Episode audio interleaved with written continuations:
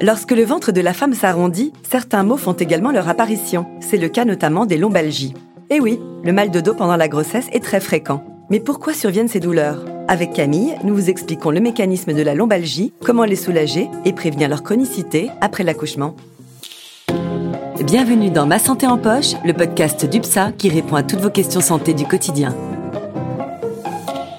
Bonjour Sandra, comment vas-tu? Bonjour Camille, je vais bien, merci. Alors aujourd'hui Camille, nous abordons un nouveau sujet dédié aux femmes enceintes. Oui, et plus particulièrement à leur dos. Car tu n'es pas sans savoir que pendant la grossesse, le mal de dos peut faire son apparition. Effectivement, cela peut même devenir invalidant. J'ai donc hâte d'entendre ce que tu as à nous dire sur le sujet.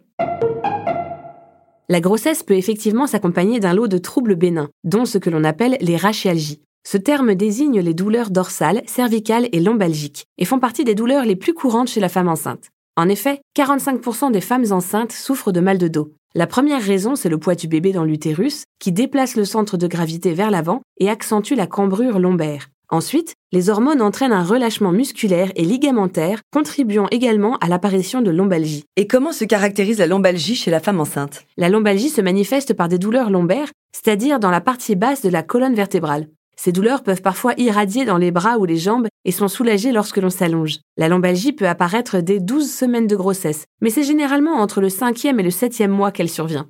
Les douleurs augmentent au fur et à mesure de la grossesse et cela impacte les femmes à tous les niveaux. Impossibilité de travailler, répercussions sur la vie quotidienne et troubles du sommeil en raison des douleurs. Quelle solution peut-on apporter à une femme enceinte qui souffre de lombalgie? Eh bien, la première chose à faire est bien sûr de consulter son médecin ou de parler de ses douleurs à la sage-femme lors des consultations.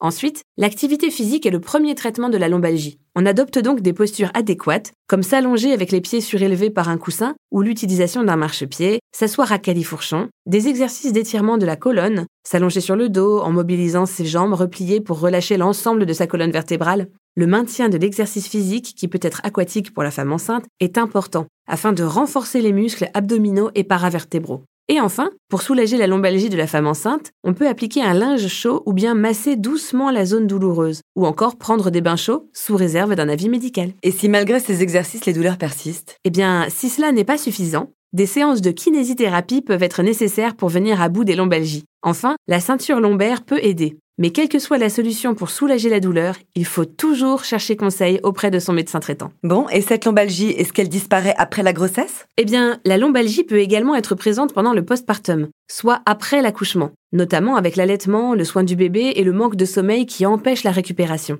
Si elle disparaît généralement en quelques semaines après l'accouchement, il faut être vigilant à ce que la lombalgie ne dure pas dans le temps et ne se transforme pas en lombalgie chronique, c'est-à-dire lorsque la douleur persiste au-delà de trois mois. En résumé, en cas de mal de dos pendant la grossesse, pas de panique. Les lombalgies sont fréquentes chez les femmes enceintes en raison de la modification du corps et des changements hormonaux. Pour soulager ces douleurs, l'activité physique est recommandée, mais on adopte également une posture adéquate. Et bien sûr, on évite de s'automédiquer et on en parle à son médecin traitant, son gynécologue ou sa sage-femme en cas de doute. Merci Camille pour tous ces précieux conseils et à bientôt. À bientôt Sandra.